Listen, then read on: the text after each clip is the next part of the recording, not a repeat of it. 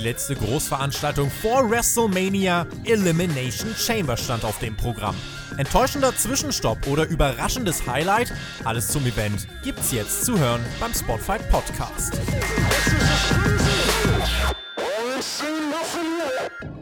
Der letzte Stopp vor dem größten Event des Jahres. Noch 27 Tage sind es jetzt, dann ist es tatsächlich schon wieder soweit. WrestleMania steht auf dem Programm. Elimination Chamber oder wie es in Deutschland alternativ bezeichnet wird, No Escape, war ja immer dafür bekannt, dass die Karten nochmal neu gemischt werden könnten. Der letzte große Twist, die letzte große Wendung vor Mania.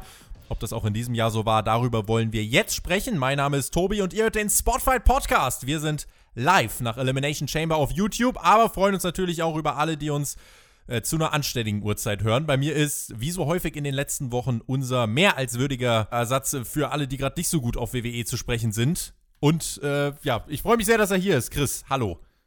Hallo Freunde und hallo Tobi. Ich habe auf Twitter vor diesem Pay-Per-View eine kleine Abstimmung gemacht und zwar gefragt, wer denn Chamber trotz nicht vorhandenen Hypes live schaut.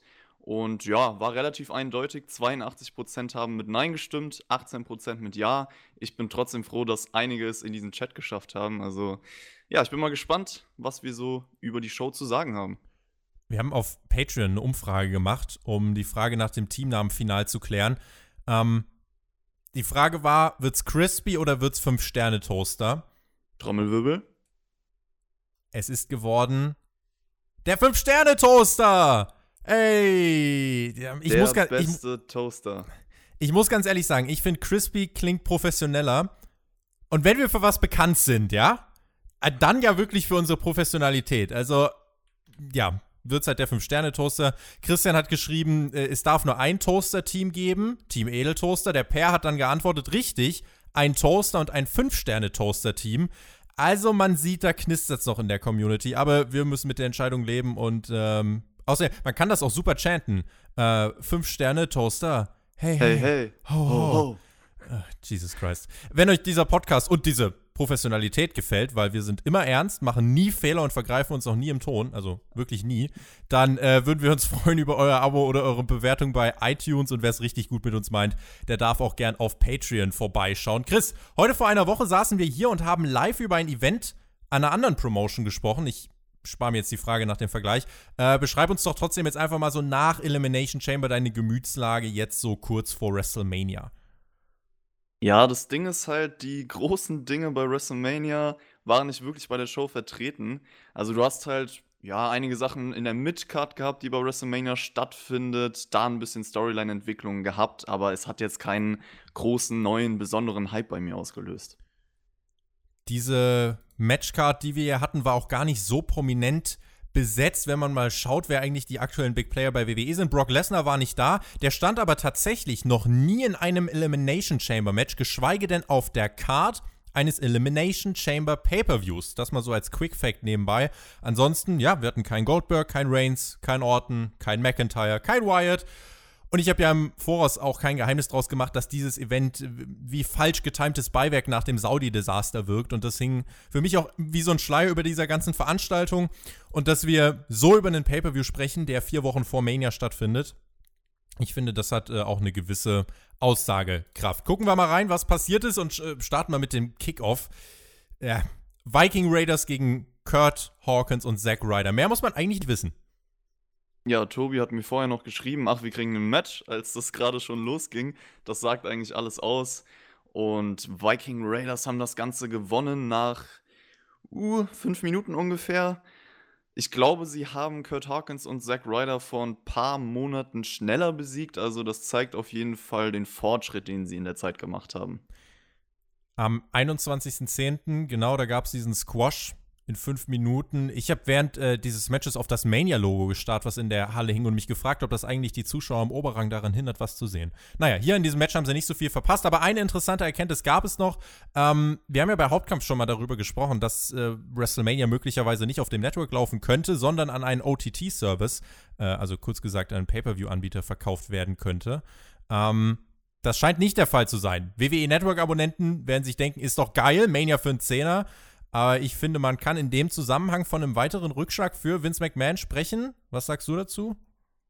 Ja, ich bin mal gespannt, ob man das auch in der Aktie dann wiederfinden kann. Aber wahrscheinlich werden die Leute jetzt denken, okay, Vince McMahon hat uns das und das versprochen, jetzt hat er das Versprechen nicht eingehalten. Und äh, da würde ich dir dann deswegen zustimmen. Ich persönlich kann natürlich sagen, ich bin froh, dass ich jetzt nicht nochmal extra draufzahlen muss für WrestleMania, weil ich will die Show ja auf jeden Fall sehen. Und ja, für neue Subscriber ist die Show ja sogar kostenlos. Also, wow.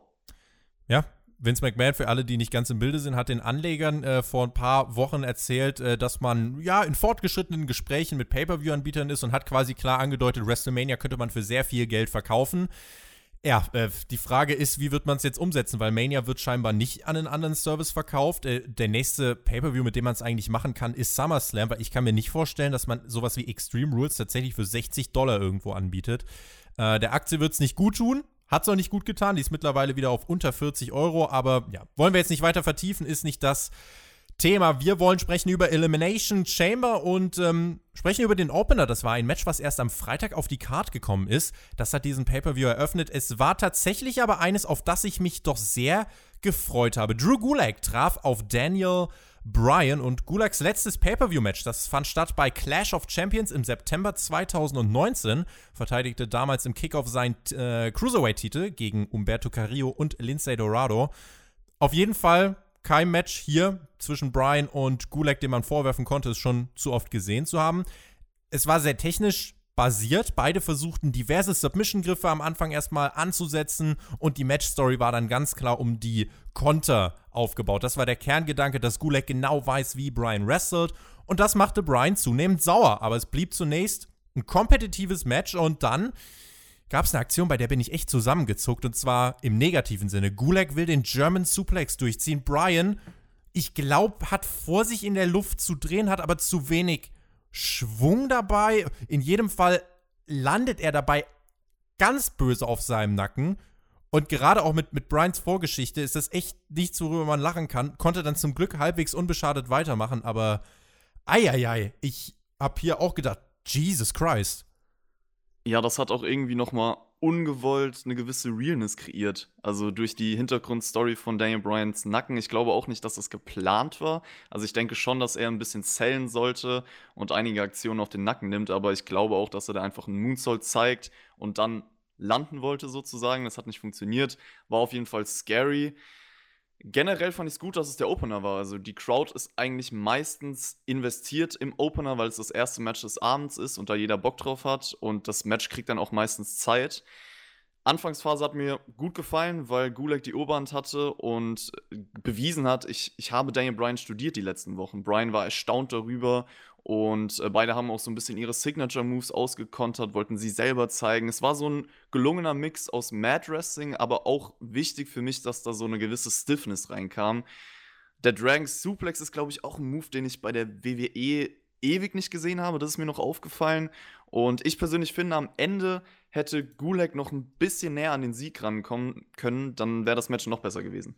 Sally hat im Chat geschrieben, ich weiß nicht, wie man sich noch WWE antun kann. Ich finde, dieses Match konnte man sich gerade vom Pro-Wrestling-Standpoint her sehr gut angucken. Ich hatte genau bei mir denselben Effekt, den du gerade beschrieben hast. Ich war auch gefesselter tatsächlich nach diesem äh, Horror-Bump eigentlich von Brian. Gulek war auch wirklich am Drücker, landete dann aber im Yes-Lock, tappte nicht aus, sondern wurde bewusstlos. Der Sieg nach knapp 15 Minuten für Daniel Bryan, der in diesem Match Glück im Unglück hatte ein Match, was wirklich, also wenn man es einmal aufdröselt, was im Match selbst wirklich bei mir richtig, richtig gut funktioniert hat, an dem ich wirklich Spaß hatte, weil es eben eine, eine Form von Matches oder ein Stil von Match, wie man ihn bei WWE sehr selten sieht und auch vom Story-Standpoint war das simpel, aber effektiv. Es gab eine kleine Geschichte in den Wochen davor und so war das letzten Endes eine wirklich runde Sache und dieser Opener war für dieses Event, wie ich fand, wirklich stark.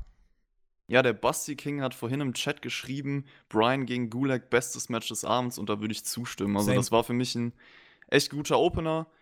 Und ja, simple Story, wer ist der technisch bessere Wrestler? Und das hat einfach so gut getan, weil sowas sieht man bei, bei der WWE sehr, sehr selten, weil es einfach nicht ums Wrestling geht. Und ich muss gestehen, ich würde das echt gerne nochmal bei WrestleMania sehen, weil du hast jetzt hier eine gewisse Grundlage auch gelegt und kannst damit weitermachen. Ich weiß nicht, ob du die Brian-Promo gesehen hast, die Backstage danach noch war. Wahrscheinlich nicht. Das war so ein Exclusive Twitter-Ding. Aber kann ich mal kurz zusammenfassen, weil die hat mir sehr, sehr gut gefallen. Er hat gesagt, das Match tat ihm wirklich gut. Es war mal eine andere Art von Match und Gulak hat bewiesen, dass er noch besser ist, als er dachte. Und er will jetzt wirklich wissen, ob er ihm helfen kann. Das heißt, du hast eine gewisse Entwicklung und ich denke mal, die beiden werden sich annähern. Ich sehe das auch so wie du das. Ich würde das gerne mal bei Mania sehen. Und ey, ohne Witz, wenn du jetzt mit Gulak dir noch zwei, drei Gedanken machst und mit ihm vielleicht nach Mania was vorhast, dann bin ich mir sicher, die beiden würden es schaffen, glaubhaft zu erzählen, dass Gulak auch hier wirklich das Ding gewinnt und man mit ihm einen ganz, ganz großen Sieger hat. Ich muss ehrlich auch sagen, ich überlege gerade, was wir denn noch so für Pay-Per-View-Matches im Jahr 2020 hatten. Also, ich kann mich beispielsweise, wenn ich jetzt an den Super Showdown denke, dieses Match war besser als der gesamte Saudi Pay-Per-View. Ja, das safe. Ich würde aber sagen, beim Rumble das Rumble, Männer Rumble Match hat mir noch ein bisschen besser gefallen. Das ist natürlich schwierig, schwierig zu, vergleichen. zu vergleichen. Aber wenn wir jetzt mal nach Singles Matches schauen, war es wohl eines Singles der besten Pay-per-View Singles Matches bei WWE dieses Jahr. Ja, da würde ich zustimmen. Was hatten wir denn bisher? Rumble oder zählst du jetzt auch generell NXT mit rein und ja, so mit NXT zu vergleichen bleiben wir schon ja. mal bei Main Roster Pay-per-Views. Ja, dann hatten wir Rumble und Saudi-Arabien, oder? Ja. Und dann ist es auf jeden Fall das beste Singles Match bisher. Also mir hat es gut gefallen, Fokus auf die Ringpsychologie, gar nicht so viel aufs Drumherum und deswegen gutes Match in einer nicht dafür ausgelegten Umgebung eigentlich. Das Publikum war aber ja trotzdem gut dabei und ähm, ja, das war als Opener, finde ich, gut gewählt, hat seinen Zweck erfüllt und ich hatte wirklich viel Spaß an diesem Pro-Wrestling-Match. Das erste Titelmatch des Abends, ähm, die beiden, die hier in dem Match standen, die waren seit dem Dezember letzten Jahres in sieben TV-Matches gegeneinander involviert und es war das dritte Titelmatch der beiden und das, obwohl einer der beiden vier Wochen lang suspendiert war. Andrade setzt erneut seinen US-Titel gegen Umberto Carrillo aufs Spiel. Der große Unterschied zu den Matches vorher, Umberto hat, wie ich fand, in der Abwesenheit von Andrade viel Profil gewonnen, was nicht zuletzt auch an Angel Garza liegt, der bei Raw, wie ich finde, einen herausragenden Job erledigt hat in den letzten Wochen. Ja, auf jeden Fall. Also haben wir auch schon drüber gesprochen. Umberto hat ein bisschen mehr Charakter, Tiefe, auch wenn man nicht wirklich ihn weiter erklärt hat, aber es kommt einfach besser an, es kommt besser rüber und es ist eine gewisse Struktur zu erkennen, dass man auch weiß, okay, man baut auf den Payoff für ihn auf. Ich finde, man hat eine gelungene Struktur ins Match bekommen. Du hast diese Bodenmatte wieder als Story-Element aufgegriffen, was auch schön ist. Und es geschafft, auch gewisse Nearfalls zu kreieren im Match, coole Aktionen drin. Die Endphase war dann temporeich. Leider hat mir dieses billige Heel-Finish nicht so gefallen, weil es einfach unkreativ ist. Machen wir erstmal einen Schritt nach dem nächsten. Es gab äh, direkt zu Beginn des Matches diesen Spinning Back Elbow. Andere nennen ihn auch Judas-Effekt. Sollten wir in diesen Auftakt-Move jetzt irgendwas reininterpretieren? Nee, würde ich nicht sagen, weil ich glaube, wenn wir jetzt anfangen, die Moves miteinander zu vergleichen und äh, dann überlegen, so was der eine Move aussagen soll und der andere Move aussagen soll, dann kommen wir nicht auf einen Nenner. Andrade dominierte die ersten Minuten. Umberto kämpfte sich dann langsam zurück, schmiss einen heranstürmenden Andrade aus dem Ring. Der landete mit dem Nacken fast auf dem Apron. Ich habe mir kurz gedacht, Leute, ihr wollt doch auch in vier Wochen bei Mania antreten. Das war, also einmal das bei Brian und das hier von Andrade. Das waren Zentimeter-Sachen. Das waren zwei Zentimeter Situationen, bei denen ganz viel richtig schief hätte gehen können. Und, no äh, risk, no fun. Ja, aber das ist, also, will, will ich nur mal ins Bewusstsein der Leute rufen. Also, das war wirklich, ähm, puh, High Risk, äh, mehr Risk als jeder Spot in allen Chamber-Matches an diesem Abend. Es gab den Super Hurricane Runner vom Top Rope gegen Andrade, das reichte aber für Umberto nur zum Nearfall. Es gab This is Awesome Chance, Umberto verpasste seinen großen Moon Salt, äh, ist ja nicht umsonst ein High-Risk-Manöver. Double Knee Strike von Andrade in der Ringecke, aber auch für ihn gab es nur den Nearfall. Draußen wurde dann wieder diese Matte, diese, diese Matte vom Boden abgedeckt und der Beton entblößt. Der Hammerlock DDT sollte kommen. Carrillo umging das Ganze gerade so. Am Ende dann eine Serie von Kontern und Pinfalls in sämtlichen Variationen. Andrade mit dem besseren Ende für sich. Der Griff an die Hose und dann verteidigt er nach zwölfeinhalb Minuten seinen Titel. Ja, also ich hätte mir gewünscht, dass das Match auch so einen Payoff bekommt und nicht cheap endet, weil ich glaube, das hätte der Matchqualität noch gut getan. War trotzdem ein ziemlich gutes Match. Ich bin mal gespannt, ob Umberto Carrillo dann seinen endgültigen Payoff bei WrestleMania bekommt. Ich würde halt trotzdem sagen, bevor jetzt Leute kommen, ja, er hätte hier nicht clean verlieren dürfen, etc., dann setzt das Match halt einfach nicht an, wenn ihr das nicht wollt. Das ist meine Meinung. Umberto wird hier halt in diesem Match wieder mit dem konfrontiert, was ihn davon abhält, aufzusteigen. Er baut Momentum auf, darf viel zeigen, bekam jetzt sogar bei Raw äh, seinen Payoff gegen Andrade, aber die wichtigen Matches verliert er. Und ich habe es auch gerade im Chat schon wieder gelesen, Andrade, ja, mit dem kann ich nicht so wirklich was anfangen. Das ist das Problem an der ganzen Geschichte. Warum kann man mit ihm nichts anfangen? Weil er letzten Endes alles auch verliert, was wichtig ist. Ähm, mit der Niederlage von Andrade ne, ist halt bei Umberto wieder genau dasselbe Problem, was wir in den letzten Monaten äh, schon immer wieder hatten. Die Sache mit Carrillo und Garza hätte man als US-Titelfehde gerne auf die Mania-Card bringen können. Von mir aus auch ein Triple Threat oder wie wir es zuletzt mal auch spekuliert hatten, Fatal Four-Way-Match, wenn du Rey Mysterio noch mit reinnehmen möchtest. Fand ich schade letzten Endes. Ein gutes Match, aber ich hätte mir hier echt einen Titelmatch, äh, einen Titelwechsel gewünscht in diesem Titelmatch. Nichtsdestotrotz zwei, wie ich fand, gute Matches zum Beginn dieser Show. Ich fand den Opener noch ein bisschen besser. Ähm, beim zweiten stört mich halt jetzt äh, der Ausgang. Das war halt jedes Carrillo-Match seit dem letzten Herbst und dabei hat er eigentlich, wie gesagt, in den letzten vier Wochen hat man mit ihm viel richtig gemacht und ich frage mich, braucht Andrade diesen Titel denn gerade zwingend? Äh, weil die vier Wochen ohne ihn, die haben Garza, Mysterio und Carrillo super getragen. Und ich bin jetzt auch ganz ehrlich, nochmal will ich Andrade gegen Umberto jetzt auch nicht sehen. Ja, ich finde es auch schade, dass man das Momentum von Carrillo nicht ausnutzt. Und muss auch sagen, das ganze 50-50-Ding gefällt mir nicht. Also ich habe es ja angesprochen, wenn Andrade dieses Match hier gewinnt, was er jetzt getan hat, er hat die letzten zwei Wochen verloren.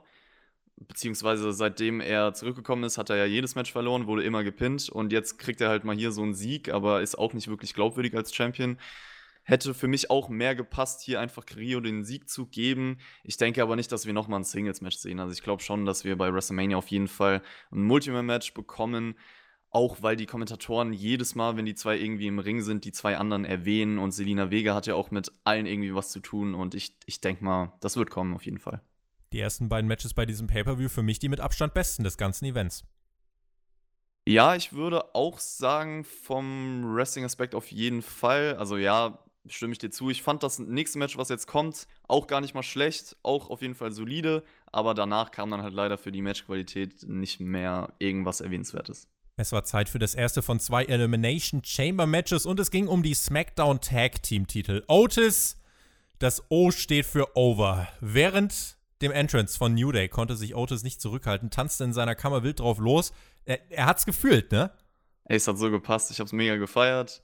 Und das ist einfach so ein unterhaltsamer Typ und mit dem muss man sich einfach anfreunden. Also da, da fühlt man Empathie. Knuddelbär. Einfach ein Knuddelbär.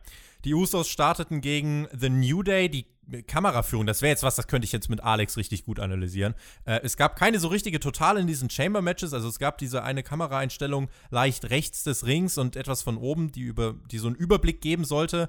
Aber man hat sehr viel eben mit den beiden Kameramännern rechts und links neben dem Ring in der Chamber gearbeitet. Das ist mir aufgefallen, wollte ich jetzt als Gedanken einfach nochmal so in den Raum werfen. Die Lucha House Party kam dann äh, als erstes Team dazu. Ähm, also bei den ersten beiden Matches dieser Show war das Publikum drin. Ich fand in der Anfangsphase des Chamber Matches hat man schon gemerkt, dass da nichts mit Heat ist. Also da hat man auch diesem Match angemerkt, das war weitestgehend ein zusammengewürfeltes random Tag Team Match. Äh, ich finde, das hat sich gerade im ersten Drittel des Matches deutlich gezeigt.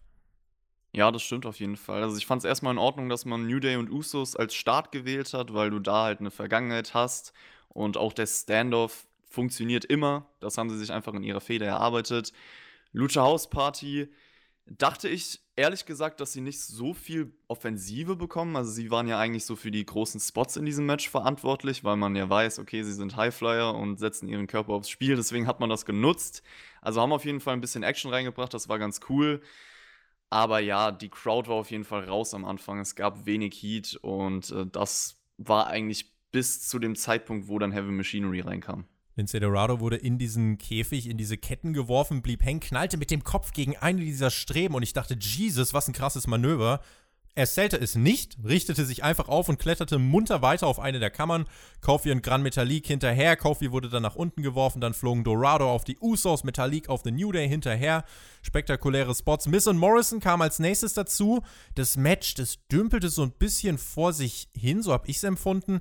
Gran Metalik zeigte von einer der Kammern einen Super Hurricane Runner gegen John Morrison. Auch das eine wirklich heftiger Spot. Äh, und das ist auch wirklich der, der Inbegriff von High Risk. Und das hat auch das Publikum dann aufgeweckt. Otis und Tucker kamen dann später ins Match. Und wir hatten also zehn Superstars, die damit jetzt offiziell dabei waren. Und ich finde, wenn wir jetzt so ein bisschen eine kleine Bilanz ziehen bis hierhin, es gab bei einigen Spots auch wirklich Abstimmungsprobleme zwischen den Teilnehmern.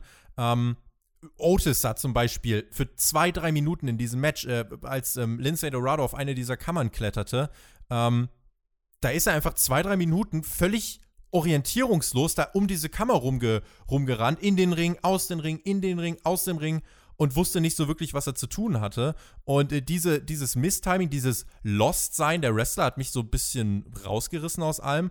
Und ähm, naja, was hat Lindsay Dorado gemacht? Der war auf dieser Kammer, kletterte dann letzten Endes und äh, hangelte sich dann über die Mitte des Rings, äh, ja, nicht ganz über die Mitte, aber über den Ring und zeigte dann, hängend von der Chamber, eine Shooting Star Press.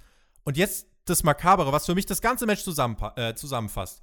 Ein wirklich extrem spektakulärer Spot, bei dem man berechtigterweise Holy Shit chanten kann. 25 Sekunden später wird die Lucha House Party eliminiert. Talk about pointless risks. Ja, ich muss aber sagen, diese Phase des Matches war für mich schon das Highlight, also besonders rund um Heavy Machinery, weil sie einfach gut ankam. Tucker ist ein bisschen ausgerastet, äh, hat für Otis alles getan sozusagen. Und ich fand auch die Spots gar nicht mal schlimm. Also klar, im Endeffekt kann man sagen. Habe ich auch nicht gesagt. Schlimm fand ich sie auch nicht. Ich fand sie nee, nur nee, aber pointless. du sagst ja pointless, kann ich verstehen, weil sie halt direkt danach eliminiert wurden. Aber ich glaube, man, wenn ich mich jetzt in die Gedankweise von den beiden hineinversetze, dann, dann denkt man so, okay, wir versuchen halt alles, wir wollen richtig risky Aktionen zeigen, damit wir unsere Gegner noch mehr schaden, versuchen es halt einfach und im Endeffekt schadet man aber sich selber und deswegen wird man eliminiert. Und ich glaube, dieses Elimination Chamber Match ist auch so ein Match, wo man ein bisschen abschalten muss und einfach Spaß haben soll, so die Aktionen, die man sieht. Und ich glaube, da darf man sich nicht über alles so richtig Gedanken machen, weil sonst, ja, wird schwierig. Ja, ist nicht so ganz meine Stärke. Einfach mal abschalten und die Leute machen lassen. Dann mussten auch Sigler und Robert Root ran. Und damit waren dann auch alle Teilnehmer im Match. Otis vergriff sich an Sigler, der flüchtete aber, äh, wurde dann von Tucker auf Otis geworfen. Äh, und Otis zeigt dann so einen weirden Wurf in die Seile. Und die größte Story dieses Matches wurde dann überschattet von einem Somersault Dive von Tucker von der Kammer auf andere Teilnehmer. Da ging ein großes Rauen durch die Halle. Otis verprügelte Root und Sigler, wollte dann auf Sigler losrennen, der wich aus und Otis hat so eine Wucht mit sich gebracht, dass er nicht nur durch die Kammer, sondern aus der ganzen Chamber herausgerannt ist und lag dann auf einmal draußen bei den Kommentatoren, krachte zu Boden. Im Ring eliminierten Sigler und Root dann Tucker. Damit war Heavy Machinery raus. Sie sind in diesem Match in den Geschichtsbüchern festgehalten als Verlierer. Dann aber der Finisher von New Day gegen Root und Sigler. Die Usos mit dem Splash hinterher. Dann waren auch Sigler und Root raus. Sie gehen in die Geschichtsbücher ein in diesem Match als Verlierer. Ich bin der Meinung, das hat man nicht optimal gelöst. Also erstmal fand ich diesen Spot von Otis sehr, sehr interessant, weil das hat man noch nie gesehen. Das war schon kreativ und dadurch hat man ihn rausgeschrieben aus diesem Match. Er konnte nicht mehr rein, konnte Tucker nicht mehr helfen. Aber ich muss auch sagen, also ich hätte Heavy Machinery auf jeden Fall länger in diesem Match behalten, weil ich glaube, das hätte man im Endeffekt so gut nützen können für die Dramatik, die man dadurch aufbaut, weil du halt auch bei SmackDown, das habe ich ja gesagt, diese Underdog-Story mit Heavy Machinery aufgebaut hast. Und das hätte so gut in dieses Match reinspielen können. Im Endeffekt war das Match von SmackDown dann gar nicht mal so wichtig für das Storytelling in diesem Match, muss ich gestehen, auf jeden Fall. Das, ja, nee. Also die, die, wichtigste Story, also diese Story ist wichtiger als die Tag Team Titel.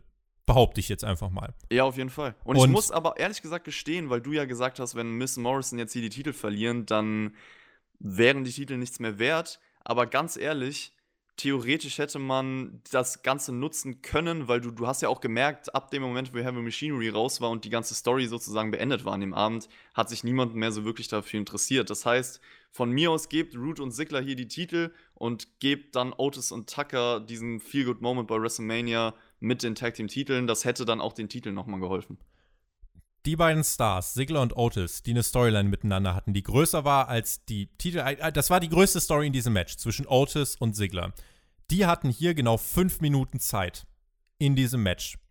Und das Match ging 33 Minuten. Fünf dieser 33 Minuten waren für die größte Story verwendet worden. Wäre es so schwer gewesen, diese Fehde zwischen Otis und Sigler anders auf den Weg zu bringen für Mania? Hätte man nicht wirklich dann, ja, gibt von mir aus äh, irgendwie Root und Sigler die Titel, weil so hast du, wie gesagt, du hast jetzt Root und Sigler raus als Verlierer. Heavy Machinery raus als Verlierer.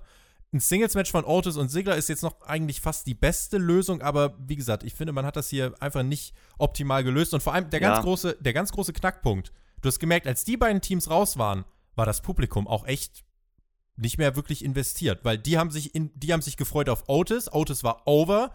Sie durften Otis in diesem Match fünf Minuten sehen und dann wurde er eliminiert. Und das ist eigentlich mein, meine Kernkritik an diesem Match, dass es hier nicht smart gebuckt war an der Stelle und an anderen Stellen. Ja, das waren spektakuläre Spots. Da gab es wirklich Ausschläge nach oben. Versteht mich nicht falsch.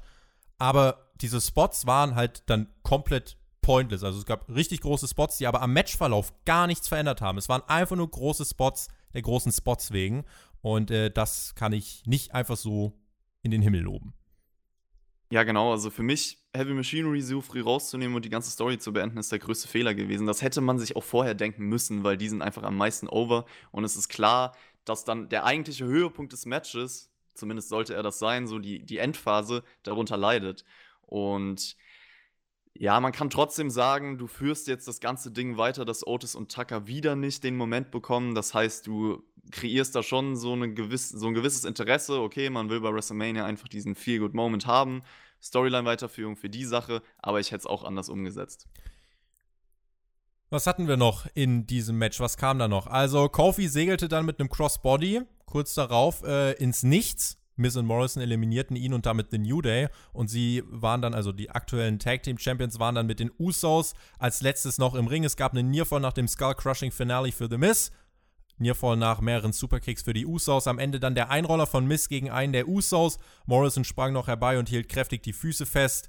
Miz stützte sich zusätzlich noch auf den Seilen, also wirklich die maximalen Heel-Tactics ausgenutzt. Und die Tag Team Champions gehen auch, ja, nachdem sie als Champions in die Chamber gegangen sind, nach 33 Minuten auch als Champions wieder aus dieser Chamber heraus. Ich habe meine Probleme mit diesem Match gerade schon erläutert, deswegen habe ich hier an dieser Stelle nicht viel mehr zu sagen. Es war um das vielleicht noch äh, einzuordnen, äh, damit mich jetzt auch keiner falsch versteht.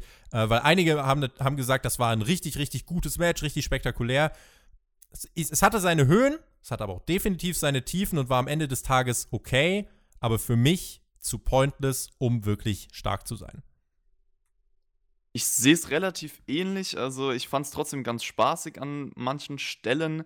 Es war für mich aber auch ein solides Match, nicht mehr, nicht weniger. Auf jeden Fall mehr drin, weil eigentlich ganz gute Ideen dabei waren. Es war auch an vielen Stellen kreativ und so. Aber das größte Problem habe ich auch schon erläutert. Die letzten Minuten, die eigentlich der Höhepunkt sein sollten, ja, da war ein bisschen die Luft raus und man hätte auch ein bisschen mehr mit Usos und den New, und den New Day anstellen können. Also da ist auch immer mehr drin, wenn man sich die ganzen Pay-Per-View-Matches von den beiden anschaut. Und das, da hat man auch nicht wirklich ein Feuer gespürt. Und dazu kommt noch, dass der Pin im Endeffekt von Miss Morrison für mich halt auch so billig rüberkam, vor allem weil man das im Match davor eigentlich genauso präsentiert hat. Also warum hätten sie nicht einfach mal hier clean Sieg holen können? Das verstehe ich nicht ganz. Am Montag in einem, wie wir fanden, nicht ganz so glorreichen Segment bei Raw kristallisierte sich das folgende Match heraus. AJ Styles gegen Alistair Black, ein No-DQ-Match der beiden sollte es jetzt hier beim Pay-Per-View geben. Styles hatte seinen Anhang dabei, der blieb aber zunächst brav draußen stehen. Wir müssen über diesen Anfang des Matches reden. Dieses No-Disqualification-Match startete nämlich mit einem ordentlichen, saftigen Headlock. Nach der Attacke vom OC gegen Black und der Demütigung bei Raw muss ein Match ohne Disqualifikation angesetzt werden und beide sind so sauer und wütend, dass sie einen Headlock ansetzen. Und Gallows und Anderson stehen draußen, hüpfen ab und zu auf den Apron, aber nur wenn der Ref nicht hinschaut. Sorry, für ein No-DQ-Match ein mehr als fragwürdiger Auftakt.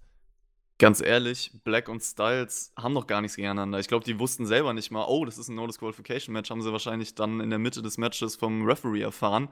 Weil, ja, du hast einfach keine persönliche Storyline zwischen den beiden im Vorfeld aufgebaut und ich habe das Gefühl, die mögen sich. Deswegen, warum nicht?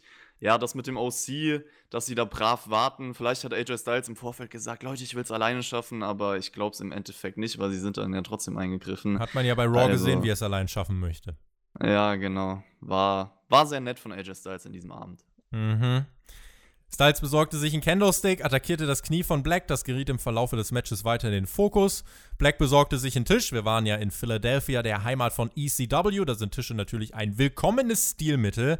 Gab eine lange Dominanzphase von Styles. Also Black sah wirklich in diesem Match wie der Underdog aus. Der OC blieb weiter brav draußen stehen. Styles fing dann einen Middle Rope Suplex, äh, nee, Middle Rope Moonsault, so rum, äh, von Black ab. Wollte dann den Tombstone Piledriver mit einem netten Gruß an den Undertaker zeigen. Black konterte mit einem Einroller, es reicht aber nicht zum Sieg. Dann hat Black Styles mit äh, einem Meteora nie durch den Tisch befördert, den er aufgestellt hatte. Und im Ring hat er dann zum Black Mass angesetzt. Erst dann griff der OC ein. Plötzlich merken die Heels, ach, guck mal, wir haben ja einen 3 gegen 1 Vorteil, wir können einfach eingreifen. Und dann ging das Licht aus. Es gab einen gigantischen Pop von dieser Crowd, die während des Matches, glaube ich, eingeschlafen ist. Und dieser Gong war wie eine Erlösung. Der Undertaker stand im Ring, hatte Gallows und Anderson in der Mangel, zeigte dann einen Chokeslam gegen AJ Styles, der besser aussah als das, was er da in Saudi-Arabien versucht hat, verschwand dann wieder. Black zeigte den Black Mass, holte sich den Sieg und wir haben das eigentlich, glaube ich, jetzt bei in der Raw Review so ziemlich genauso vorhergesagt. Insofern würde ich jetzt diesen Eingriff des Takers auch relativ als vorhersehbar bezeichnen. Aber können wir jetzt nicht, Leute, können wir jetzt nicht einfach Black gegen den Undertaker sehen? Wer will denn jetzt gerade noch Styles gegen den Undertaker sehen? Ja, vor allem wurde Styles hier schon wieder gedemütigt. Also Taker hat ihn einfach wieder im Chokeslam verpasst, ist dann gegangen und ich kann ihn weiterhin nicht als Gegner ernst nehmen. Da denke ich mir jetzt auch, oh, Black hat ja AJ Styles besiegt, der eigentlich gegen den Undertaker antreten soll. Warum kriegen wir das nicht bei WrestleMania? Also würde ich dir zustimmen. Ich fand den Taker-Auftritt ganz gut umgesetzt, hat wenigstens ein bisschen Feuer in die Sache reingebracht, ganz ehrlich ich wäre sonst eingeschlafen bei diesem Match. Also ich muss gestehen, das war so langsam, ewige Pausen zwischen den Moves, keine Energie. AJ Styles sowas von lahm in diesem Match. Ich weiß es nicht, ob es noch an der Verletzung liegt, aber er hat sich in Zeitlupe bewegt und ich hätte vor ein paar Jahren wirklich niemals damit gerechnet zu sagen, dass Alistair Black gegen AJ Styles bei einem Pay-Per-View langweilig sein wird, eine leise Crowd haben wird, aber welp, here we are. Und deswegen war das Match für mich echt nichts eigentlich. Efternem schreibt im Chat, das war gutes Booking, starker Sieg von Alistair. Hat auch Tom Phillips so gesehen. Er meinte nach diesem Match, Alistair Black has beaten AJ Styles. You pick a fight with Black and you will fade to Black. Zweieinhalb Minuten vorher kam der Undertaker und hat dafür gesorgt, dass Black, der zu 70% dieses Matches dominiert wurde, hier noch einen Sieg eingefahren hat. Also, ich finde, das war jetzt kein extrem starkes Showing für Alistair Black, um ehrlich zu sein. Ja, Alistair Black hat vor allem sehr verdutzt geguckt. Also er wusste selber gar nicht, was abgeht. Das war noch ganz gut gesellt, aber hat sich jetzt, glaube ich, auch für ihn nicht so angefühlt, als ob er hier AJ Styles schnell fertig gemacht hat, weil er ihm war schon bewusst, okay, irgendwas ist da passiert, kann ja nicht sein, dass er so fertig ist. Deswegen, ja, ich bin mal gespannt, was man für Alistair Black vorhat, weil er hat ja jetzt den Sieg gegen AJ Styles geholt. Glaubst du, man schreibt ihn einfach aus der ganzen Sache raus und es kommt Styles gegen Taker und Alistair Black macht irgendwas anderes? Ich denke mal schon. Kannst du nicht beantworten. Ich, also Undertaker gegen Styles ist obviously der Plan. Ich habe auch auf Twitter heute mal sowas gelesen wie OC gegen Black und Undertaker, aber das wäre, glaube ich, Crap. Man ähm, muss sagen, dass einzig Positive fast in diesem Match war für mich, dass Styles den Tombstone Piledriver versucht hat. Also es war ein cooler Konter und irgendwie ein ganz cooles Detail, aber das war es dann auch schon. Das Detail nützt nichts, wenn die Story drumherum genau. nicht mal ein Grundgerüst hat. Das Publikum hat auch, was ich mir noch notiert habe, keinen einzigen Nearfall gekauft, weil die relativ früh auf diesen, diesen Tisch einfach draußen aufgestellt haben. Und sobald dieser Tisch da steht, weiß jeder in dieser Halle, dieses Match wird nicht enden, bevor dieser Tisch kaputt geht. Und insofern keine Nearfalls wurden gekauft, es gab keinen Heat. Der Pop für den Taker war krass, aber ansonsten, das Match war ein Mittel zum Zweck. Und Black, leider, um deine Frage noch zu beantworten, ja, glaube ich tatsächlich nur Beiwerk. Das war das äh, erste Match bei diesem Pay-Per-View, wo ich dann wirklich sagen musste, oh, das war jetzt tatsächlich nicht so glorreich. Das nächste Match, nun, Andrade und Umberto, die hatten drei Titelmatches in den letzten sechs Wochen. Die Street Profits und Rollins und Murphy hatten drei Titelmatches in den letzten zehn Tagen. Und das, was im Match passierte, haben wir in den letzten zehn Tagen so oder so ähnlich eigentlich fast alles schon mindestens einmal gesehen. Das Match zog auch recht wenig Reaktion zwischen den Street Profits und Seth Rollins und Buddy Murphy, Raw Tag Team Titel. Und es fühlte sich an wie Raw und nicht wie ein Pay-Per-View. AOP griff ab und zu ein, attackierte Montes Ford. Heraus kam dann, es ertönte die Musik der Viking Raiders, die kamen dann heraus, prügelten sich mit AOP. Es war wirklich wie Raw. Gab dann einen Hot Tag mit Dawkins, der alles war außer Hot. Es herrschte Totenstille in der gesamten Halle. Das Match ging lang, für meinen Geschmack zu lang. Bucklebob in den Kick von Murphy, von Rollins, Meteora, aber Dawkins gerade noch zur Stelle. Ich habe mir während des Matches Tee gemacht und es hat sich gefühlt nichts getan in der Zwischenzeit. Ich wollte vorspulen. Das kann man ja bei Raw machen, das ist ja das Schöne. Hier beim Pay-Per-View ging das irgendwie nicht. Ja, sie haben am Anfang des Matches die Street Profits ein bisschen We Want the Smoke eingeleitet und dann so ein paar Aktionen zu dem Chant gezeigt. Ich weiß nicht, ob das improvisiert war. Falls ja, dann hat man das auf jeden Fall cool ausgenutzt. Vergleich mal die Crowd bei Raw letzte Woche jetzt, als die Street Profits den Titel, die Titel gewonnen haben. Und ja, vergleich das mal mit der Crowd an diesem Abend. Da, da war ja gar nichts los. Und ich glaube, das hat dem Match auch sehr geschadet. Wenn ich das Match halt dreimal in zehn Tagen bringe, muss ich genau damit rechnen. Ja, das stimmt auch. Aber du hast eben gesagt, es hat sich angefühlt wie, wie Raw ich würde dementsprechend behaupten, es hat sich nicht mal angefühlt wie Raw, weil das Match war definitiv schwächer und war so ein typical Hausshow WWE-Match wahrscheinlich, auch wenn ich ewig keine Hausshow mehr gesehen habe. Aber ich glaube, viel mehr ist da nicht drin. Gewisse Intensität hat auf jeden Fall gefehlt. Ja, sehr, sehr durchschnittliches Match. Kevin Owens kam irgendwann mit Popcorn durchs Publikum herein, setzte sich aufs spanische Kommentatorenpult und legte sich mit Rollins an. Ford und Dawkins fertigen dann im Ring Murphy ab, verteidigen ihre Titel. Das ging knapp 19 Minuten. Viel zu lang, viel zu langweilig und deswegen kann ich es auch gerade nicht mehr als solide bezeichnen, weil es für mich einfach zu zäh war und einfach nicht auf Pay-per-view-Niveau und äh, deswegen ja, es hat auch keinem jetzt irgendwie was gebracht, dieses Match jetzt nochmal beim Pay-Per-View zu zeigen. Owens gegen Seth interessiert mich immer noch nicht die Bohne. Ich weiß nicht, warum die beiden sich nicht mögen. Ich weiß nicht, warum sie sich jede Woche attackieren. Ich weiß nicht, was der rote Faden dieser Geschichte ist. Jesus, ich weiß nicht mal, ob es überhaupt eine Storyline gibt. Ja, das Problem ist, dass du hier Raw einfach wiederholt hast. Also Kevin Owens, der versucht, Seth Rollins abzulenken, dieses Mal mit Popcorn. Ja, mir hat auch so ein bisschen die Ernsthaftigkeit gefehlt, das hätte ich mir gewünscht man hat es auf jeden Fall nicht kreativ weitergeführt. Also da ist nichts Neues gekommen, keine Entwicklung und da muss auf jeden Fall mehr kommen vor WrestleMania, weil ich bin mir 100% sicher, wir kriegen Owens gegen Rollins als Singles-Match. Ich finde es auch schade, dass man generell den Fokus von den Street Profits weglenkt. Also, du hast bei Raw den Eingriff von Kevin Owens gebracht, da fand ich es noch passend und da hat es auch mit der Crowd funktioniert. Aber hier jetzt wieder und. Zweimal haben sie dank eines Eingriffs genau. gewonnen und, und sind Fokus aber die Babyfaces der Fokus liegt nicht auf den Street Profits als Champions, um sie zu etablieren, sondern wirklich 100% auf Owens gegen Rollins. Und das ist ein bisschen schade einfach. Nach dem Match Stunner von Owens gegen Rollins, das sehen wir dann, wie du es angesprochen hast, bei Mania. Ja, ich habe das Gefühl, dieses Programm hält beide irgendwie unter ihren Möglichkeiten. Naja, dann gab es äh, nochmal so, so ein äh, Videopaket äh, über diese FCW-Doku, Florida Championship Wrestling, also quasi de, das ist der NXT-Vorgänger für alle, die nicht ganz äh, die noch nicht ganz so lange dann äh, das intensiv so verfolgen. Kleiner Fakt am Rande: FCW hat anscheinend Daniel Bryan gemacht. Da ja, das, ja was ganz äh, Neues Jetzt nimm mir doch nicht meine Porten weg.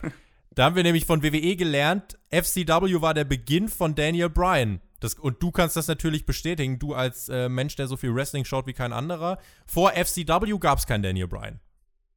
Da American Dragon, den Danielson. gab's nicht. Haha. Ja, das ist, äh, das ist ein ganz anderer Typ. Ja, nee, keine Ahnung. Also, Brian Danielson, weiß ich nicht wie viele Jahre, auf jeden Fall war es einige, die er davor schon gewrestelt hat und schon bekannt war als einer der besten, wenn nicht damals sogar der beste Wrestler der Welt. Also, ist ein bisschen lächerlich, die Aussage, aber gut, lassen wir es mal. WWE hat da natürlich kräftig seine Finger im Spiel, um die Geschichte so zurechtzubiegen, wie man es gerade braucht. Auch hier in Deutschland hat WWE ja seine Finger tiefer im Spiel, als man denkt. Wer die Ergebnisse vom Karat von WXW gesehen hat, der weiß vielleicht, wovon ich rede. Also, WWE macht auch in Deutschland Backstage Politics. Und bei Daniel Bryan hat man auch Politik gemacht. Und zwar dahingehend, dass man gesagt hat, FCW war der Beginn von Daniel Bryan. Nun ja, warum erzähle ich das? Weil Wrestling-Fans, unter anderem ich, ab und zu mal behaupten, WWE ist doch in seinem Handeln manchmal sehr unsympathisch. Das nur einige der kleinen Gründe dafür. Unsympathisch, das waren auch Sami Zayn, Cesaro und Shinsuke Nakamura für Braun Strowman. Dieses 3-on-1-Handicap-Match, bei dem wir jetzt gesagt haben, als es bekannt gemacht wurde vor ein oder zwei Wochen, wie willst du das überhaupt glaubwürdig machen? Wir sind da einfach zu der Conclusion gekommen, es wird nicht glaubwürdig werden, Strowman wird die wegsquashen und das war's. Nun, die Hills dominierten. Es war das erste TV-Match von Sami Zayn im Jahr 2020 und Braun Strowman wurde fertig gemacht. Recht deutlich. Kinshasa gegen den Ringpost, Helluva-Kick in den Suplex und Sami Zayn ist nach acht Minuten Intercontinental Champion. Braun Strowman verliert damit seinen Titel, den er am 31. Januar, guckt mal auf die Uhr oder wo auch immer hin, wo ein Datum draufsteht, guckt mal, wie lange das her ist. Braun Strowman verliert damit seinen Intercontinental-Titel. Das war ja ein epischer Run. Und ich musste lachen. Also ich weiß nicht, ob das die gewünschte Reaktion von der WWE war, aber ich fand das alles irgendwie sehr, sehr witzig. Lass, lass, es, mich, lass es mich so einordnen. Was sagt es über WWE aus, wenn man geschockt oder erheitert darüber ist, dass drei Wrestler in einem 3-on-1-Handicap-Match gewinnen? Wie sehr ja. hat man Verhältnisse schon auf den Kopf gestellt in diesem Universum? Das stimmt, aber deswegen muss ich sagen, es ist ja eigentlich richtig. Also 3 gegen 1, da sollten die drei schon als Sieger rausgehen. Das habe ich auch im Vorfeld gesagt, aber es war trotzdem der absolute Schocker des Abends. Leider konnte man die drei halt im Vorfeld nicht ernst nehmen. Das heißt, du hast sie überhaupt nicht Im auf Vorfeld kannst du sie jetzt ernst nehmen? Nee, auch nicht, klar aber ich meine jetzt wirklich im Sinne von, eigentlich sollte ein Titelgewinn ja was bedeuten und äh, wichtig rüberkommen. Das war es halt nicht. Man versucht halt dieses typische, ah ja, Sami Zayn ist halt ein Clown so und stiehlt sich jetzt in Victory. Ich finde es trotzdem interessanter, mit ihm als Champion zu gehen, als mit Braun Strowman. Also ich habe mich ehrlich gesagt gefreut über diesen Titelgewinn, weil ich mir jetzt irgendwie vorstellen kann, dass man vielleicht sogar was in dem Stable macht. Also ja, ja, okay. Aber wie soll denn ein Singles-Match wie soll denn ein Singles-Match von Sami Zayn gegen Braun Strowman aussehen? Unter den ja, Bedingungen, Sami die wir Zayn in den letzten rennt die ganze Zeit weg und Braun Strowman kann ihn irgendwann einfangen und holt sich den Titel zurück. Kann Sami Zayn nicht das machen, was ich als Heel-Champion machen würde, sich einfach bei jedem Match auszählen lassen? Und gehen? Könnte er theoretisch tun, ja. Dann nimmt er halt Wrestling nicht mehr ernst, weil er keine Matches mehr wirklich gewinnen will, aber das ist dann nochmal eine andere Hausnummer. Also, die Manöver im Match haben das hier durchaus gerechtfertigt. Strowman hat das auch gut gesellt. Und ich freue mich, dass Sami Zayn Champion ist, weil ich Sami Zayn mag und weil ich ihn für einen großartigen Performer halte. Aber die letzten Wochen rechtfertigen nicht ansatzweise, was hier beim Pay-Per-View passiert ist. Es ist nicht ansatzweise konsequent. Wir bemängeln bei WWE immer, dass die Konsequenz fehlt. So skurril es klingt, konsequent wäre gewesen, wenn Braun Strowman dieses 3-on-1-Handicap-Match in einer Minute gewinnt. Hat er nicht getan. Er hat den Titel verloren. Könnte in dem Zusammenhang wieder sagen, WWE ist Satire, weil dieses, wie gesagt, die Voraussetzung, ich habe das gerade schon gesagt, äh, man ist geschockt darüber, dass drei Wrestler ein 3-on-1 gewinnen, was eigentlich richtig ist, aber was unter den Voraussetzungen dieses Match eben keinen Sinn ergibt. Und die Heels sind halt einfach Clowns. Also wie soll ein Singles-Match, das habe ich gerade schon gefragt, wie soll ein Singles-Match glaubwürdig aussehen? Es wird Eingriffe geben, es wird keine guten Matches geben. Das wird jetzt weiter auf so einen Comedy-Aspekt äh, irgendwie dann wahrscheinlich rauslaufen.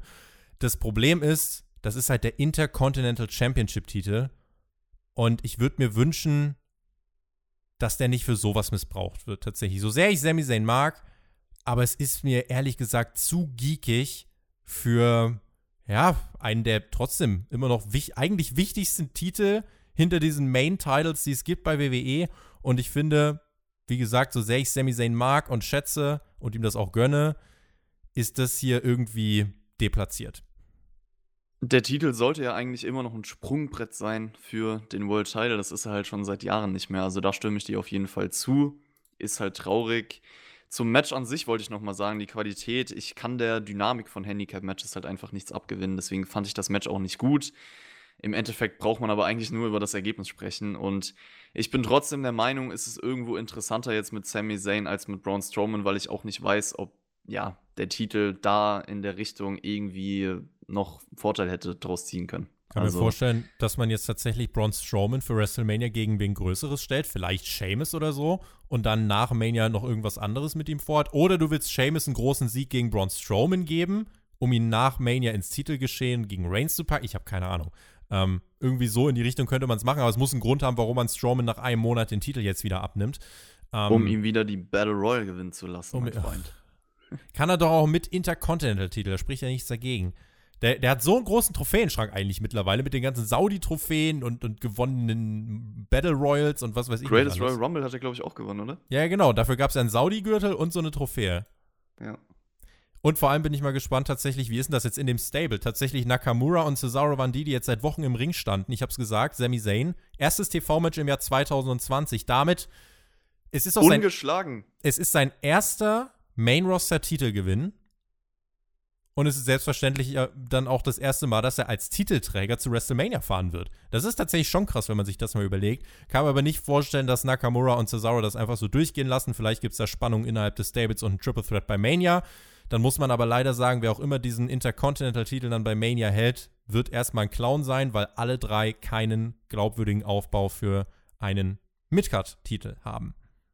Es ist halt traurig, dass es der erste Sami Zayn-Titelgewinn ist und er überhaupt nicht ernst zu nehmen ist. Jinder Mahal war also, schon WWE-Champion. Ja, da wollen wir gar nicht drüber reden, da will ich gar nicht dran zurückdenken. Aber ich würde mir halt Sami Zayn in einer ernsthafteren Rolle wünschen, muss ich ganz ehrlich gestehen. Guck dir an, was Und er bei NXT klar, gemacht man, hat. Die, ja, genau, die kann man alle drei nicht ernst nehmen, haben wir schon oft drüber gesprochen. Es ist schon komisch zu wissen, dass alle drei auch gegeneinander bei NXT großartige Matches hatten. Also Zayn Nakamura, Cesaro Zayn, erinnere ich mich gerne dran zurück. Und eine Sache noch zu dem, was nach dem Match passiert ist. Nakamura hat ja eigentlich mit Sami Zayn gefeiert und da frage ich mich wirklich, er sollte ja eigentlich das Singles-Match gegen Braun Strowman bekommen bei diesem Pay-Per-View. Und warum beschwert er sich nicht, dass er jetzt nicht der IC-Champion geworden ist? Also das ist. hat mich schon gestört, weil er war ja happy. Ach komm, mir ist doch egal, ob ich Champion bin oder nicht. Weil er ein Geek ist. Leider. Shinsuke Nakamura ist ein Geek im Jahr 2020 bei WWE. Es war Main Event Time, die Women's Chamber. Ich habe mir heute den Main Event der Survivor Series 2002 angeschaut. Shawn Michaels gewann den World Heavyweight Titel in einem Elimination Chamber Match gegen Triple H, Kane, Chris Jericho, Booker T und RVD. Da war eine unfassbare Stimmung. Es gab eine super Dramatik und ich kannte keine der Storylines rund um das Match. Ich habe einfach nur das Match selbst gesehen und fand es großartig. Vielleicht hätte ich es vor diesem Pay-per-View nicht machen sollen. Ich weiß nicht. Gucken wir mal auf das Match, was wir hier gesehen haben in der Women's Chamber. Natalia und Ruby Riot starteten. Becky Lynch hat backstage zugeschaut. Fühlte sich das für dich an wie ein Main Event und wie würdest du vielleicht das gesamte Layout dieser Matchcard overall bewerten? Es fühlte sich für mich nicht an wie ein Main Event, aber das Problem ist einfach, das ist das Grundproblem an der Sache, hast du auch am Anfang angesprochen. Du hast nichts anderes, was, äh, nichts anderes, was sich relevanter angefühlt hat. Also, was hättest du hier in den Main Event packen sollen? Ich meine, klar, diesen SmackDown Tag Team Chamber, wenn man das anders umgesetzt hätte, also hätte man jetzt gesagt, okay, Heavy Machinery, Dolph Ziggler, Robert Root ist so der Hauptfokus und äh, die zwei Teams hat man dann auch am Ende, dann hätte ich jetzt gesagt, von der Crowd Reaction und so, hätte man das in den Main Event packen sollen. Aber so wie man es im Endeffekt umgesetzt hat, naja, mit den drei Teams am Ende wäre das auch nicht gut gewesen. Und ganz ehrlich, was hättest du hier in den Main Event stellen sollen? Also klar, wenn ich jetzt auf meine persönliche Meinung schaue, dann logischerweise Brian gegen Gulag, aber. Hm, schwierig zu vertreten.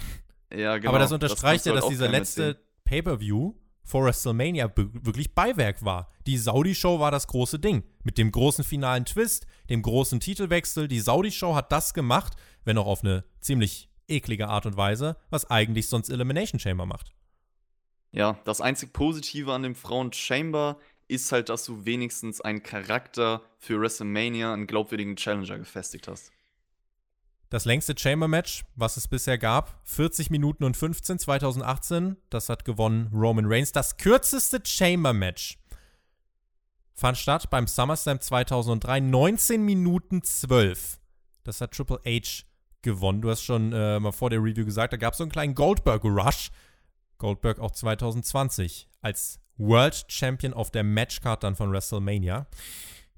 Ob dieses Match diese 19 Minuten 12 hat knacken können, ich musste tatsächlich mal schauen. Also, warum sage ich solche Zeiten? Ähm, erstmal habe ich gedacht, eigentlich am Anfang des Matches, boah, es zieht sich. Ruby Wright und Natalia. Es gab zwischendurch mal CM Punk Chance, ansonsten. Natalia hat die ganze Zeit wieder geredet. Das hat mich so genervt. Also, das fällt mir immer wieder auf bei ihren Matches. Diesen Trash-Talk, den sie betreibt, ich kann es einfach nicht ernst nehmen und denke mir die ganze Zeit jetzt, ah, hör auf zu reden. Es war ganz still. Natalia war die Einzige, die geredet hat und die Kommentatoren. Und dann gab es finally ein bisschen frischen Wind Also kurz, Sarah Logan kam dazu, wollte dann mit Ruby vielleicht mal kurz zusammenarbeiten. Ruby kletterte aber auf eine dieser Kammern. Logan einfach mal auf gut Glück hinterher. Ruby ließ sie aber nicht ohne weiteres hoch. Beide bekabbelten sich dann da oben. Äh, Logan trat Ruby von dieser Kammer, sprang dann mit einem Crossbody auf Riot und Natalia herunter und dann kam die Favoritin ins Match. Shayna Baszler. Die räumte ordentlich auf. Curry Fuda Clutch gegen Sarah Logan, ausgetappt. Curry Fuda Clutch gegen Ruby Riot, ausgetappt. Kirifuda Clutch gegen Natalia, die war bewusstlos, die war komplett RIP. Dann öffnete sich für zwei Minuten keine Kammer. Das war eine relativ lange Zeit. Auch das Publikum wurde unruhig. Bane, äh, Basler streunte so ein bisschen durch die Gegend. Dann war es endlich soweit. Liv Morgan kam ins Match. Sie fiel Basler auch ganz schnell zum Opfer, wurde gekillt. Kirifuda Clutch den sie, äh, den Baser dann vor der Kammer von Asuka ansetzte. Sie stand auf dem Top Rope und hielt Liv Morgan. Sie erhängte sie förmlich in der Luft. Und ja, dann kam Asuka nochmal nach zwei, drei Minuten Wartezeit ins Match. Das war mal kurz ein bisschen kompetitiver. Askas Trash Talk, während sie in der, in der Kammer war, er war übrigens zum Schießen. Ich habe keine Ahnung, was sie da gesagt hat. Irgendwie. Was hat sie genommen? Bockata, Bockata. Und gibt mir die Sachen, die sie genommen hat. Ich dachte, ey Leute, was geht denn jetzt ab? Die hat ja gar nicht mehr aufgehört. Warum hat sie eigentlich nicht weitergemacht, als sie rausgegangen ist? Das, das hätte Shayna Baszler vielleicht ein bisschen mehr Angst eingejagt. Shayna Baszler hat sie relativ schnell dann trotzdem schlafen gelegt und nach 20 Minuten und 58 Sekunden, also es hat nicht viel gefehlt. Es war das zweitschnellste Elimination Chamber Match der WWE-Geschichte. Ich habe jetzt schon ganz oft gelesen, das war äh, ganz schlecht und so weiter und so fort. Ich bin der Meinung, für die Umstände dieses Matches jeder kannte den Sieger.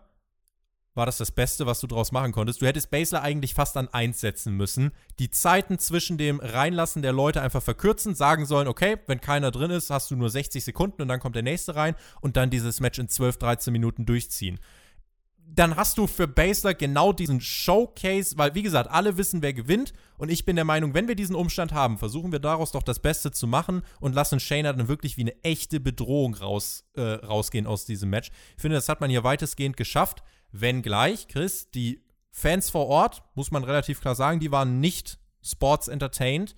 Meistens in diesem Match Stille und als Shayna Baszler dann den Sieg geholt hat, gab es eher unzufriedene Buhrufe. Ja, ich glaube, es gibt zwei ganz wichtige Aspekte, um die man sich kümmern muss. Und das ist einmal die Matchqualität und auf der anderen Seite das Booking.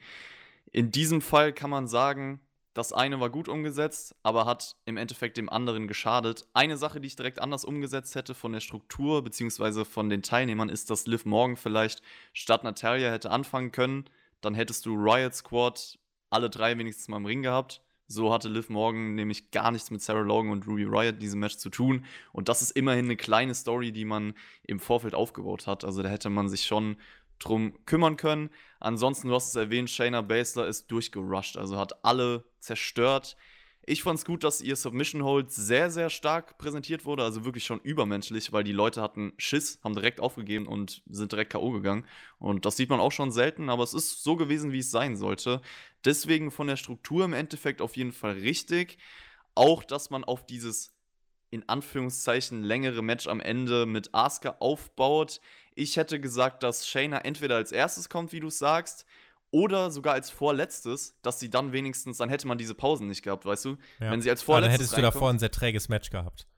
Das kann sein, aber dann hättest du wenigstens ein bisschen mehr Action und Wrestling reinbringen können. So hattest du halt immer diese langen Pausen, wo nichts passiert ist, wo die Crowd dann halt gechantet hat, this is boring. Und das hättest du nicht gehabt, wenn Shayna als vorletztes reinkommt, alle zerstört direkt und äh, relativ schnell eliminiert und dann nur auf Asuka wartet. Ähm, so hätte ich es im Endeffekt umgesetzt.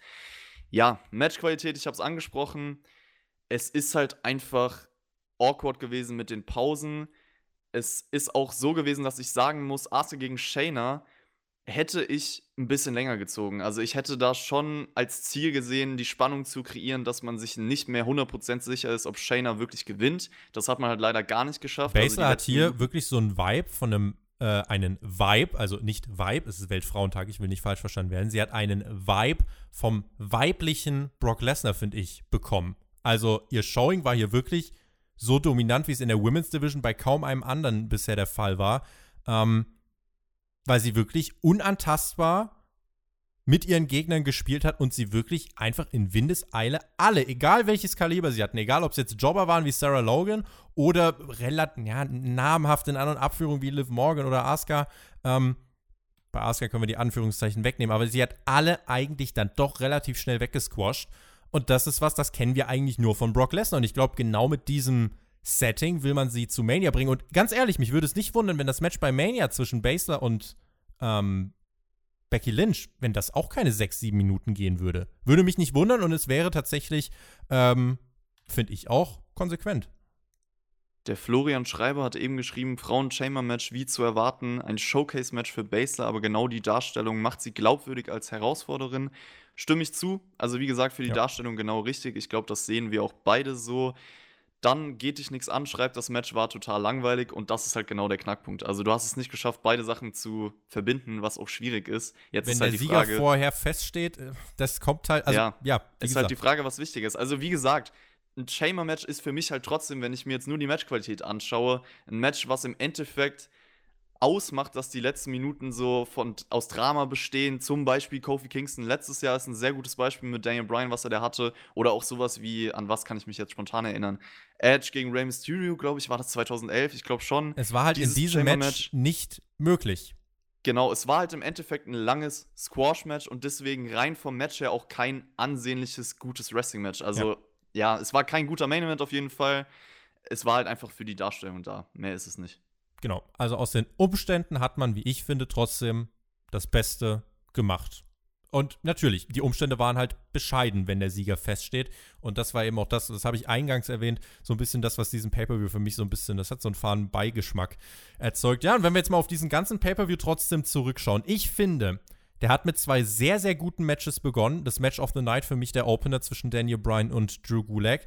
Also, wenn wir jetzt mal diese Schrecksekunde rausnehmen, äh, bitte lass Daniel Bryan da nicht viel passiert sein, aber es sah, also so was wir jetzt so gelesen haben, scheint recht glimpflich ausgegangen zu sein.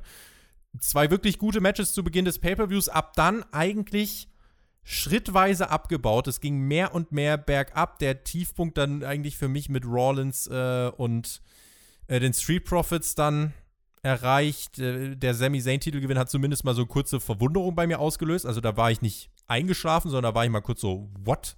Das war, zumindest dieser Effekt war da. Und der Main Event war tatsächlich, ja, ich, habe eigentlich gehofft, dass es so ein Match werden würde. Ich, ich muss ehrlich sagen, mein Kritikpunkt ist, dass es nicht schneller ging. Das ist mein Kritikpunkt für den Main Event. Der Pay-Per-View selber ging dreieinhalb Stunden.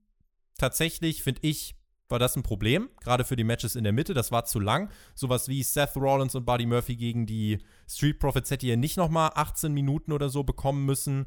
Äh, auch AJ Styles gegen Alistair Black hätte keine 20 Minuten kriegen müssen. Und ähm, ja, das war einfach so ein bisschen das Problem.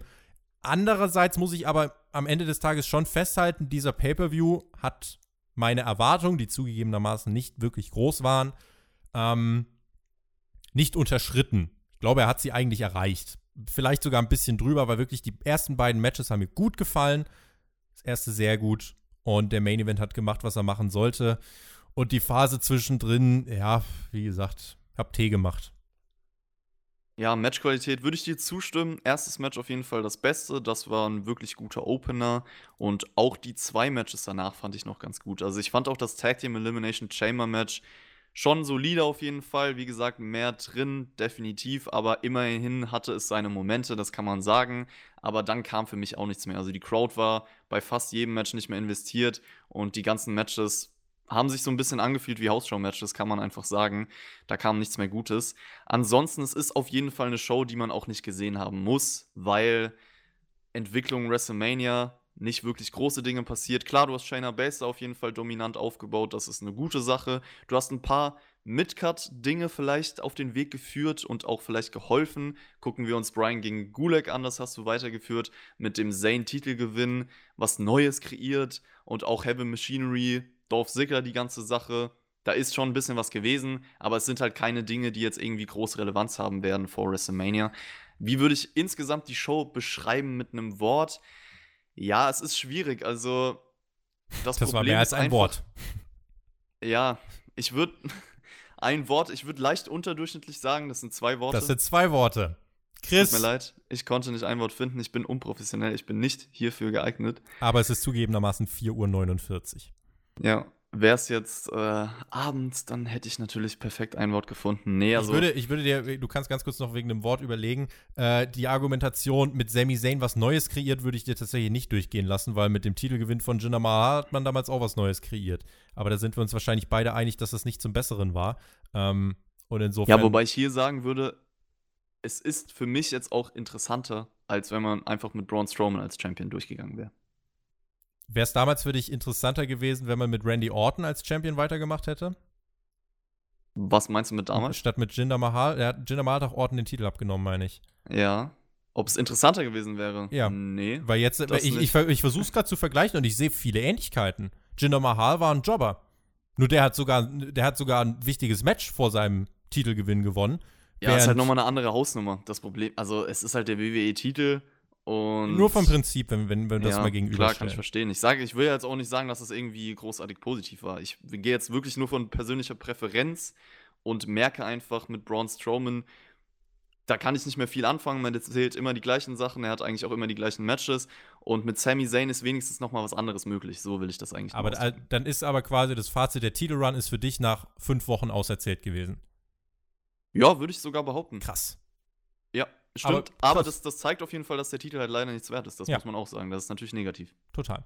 Ähm, wenn ich, ja, schreibt uns gerne eure Punkte in den Chat. Ein paar haben das schon gemacht. Ich habe hier äh, gelesen, äh, unter anderem 7 von 10. Das finde ich tatsächlich zu hoch. Ich habe oft gelesen 5 von 10, 4 von 10.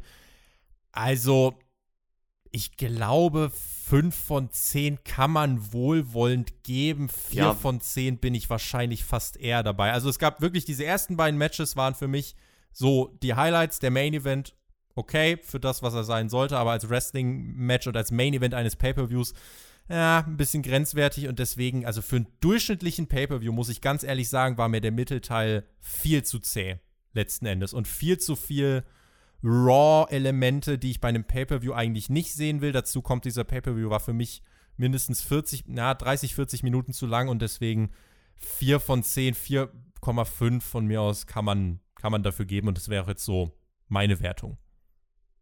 Ja, ich würde dir auf jeden Fall zustimmen mit der Länge. Das war definitiv ein Problem, weil die ganzen Matches sich dadurch sehr gezogen haben und Wertung ich bin ungefähr dabei. Ich würde auch so im Fünfer-Bereich sagen. Also bei mir ist es halt so, dass ich, wenn ich jetzt auf eine Show gucke und sagen würde, ja, durchschnittlich so, was gebe ich den meisten Shows, was ist mittelmäßig solide, dann ist es so ungefähr eine 6. Und äh, deswegen wäre ich hier so im Fünfer-Bereich dabei. Ich habe eben gesagt, leicht unterdurchschnittlich, das würde ich halt bezeichnen. Es war mir einfach zu wenig gutes Wrestling im Endeffekt dabei. Und zweite Hälfte der Show war, war nichts mehr, was ich irgendwie erwähnenswert fand.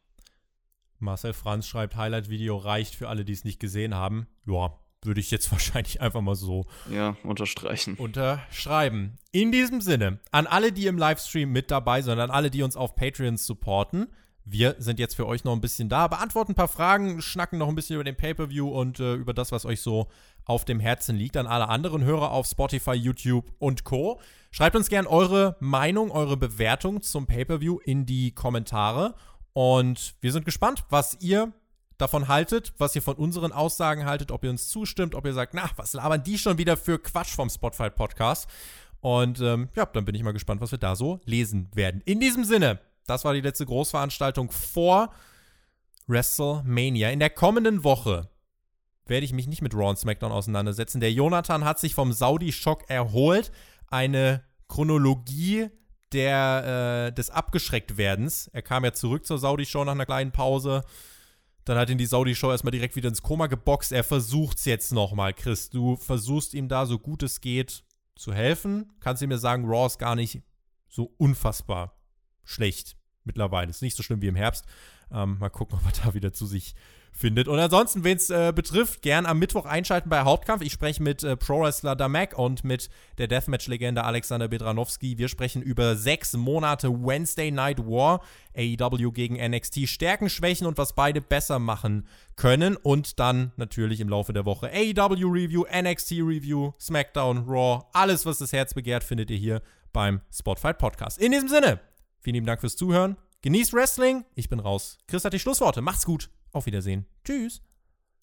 Also Leute, ihr habt's gehört, ich bin bei Raw und SmackDown auf jeden Fall wieder am Start und ich werde versuchen, den Jonathan ganz fest zu umarmen, dass er bei uns bleibt und mal schauen, was dann daraus wird. Ich bin auf jeden Fall gespannt. Ich habe ja letztens eine NXT-Review mit Mac zusammen aufgenommen, habe mit Tobi jetzt schon öfter aufgenommen, jetzt kommt noch der Jonathan dran.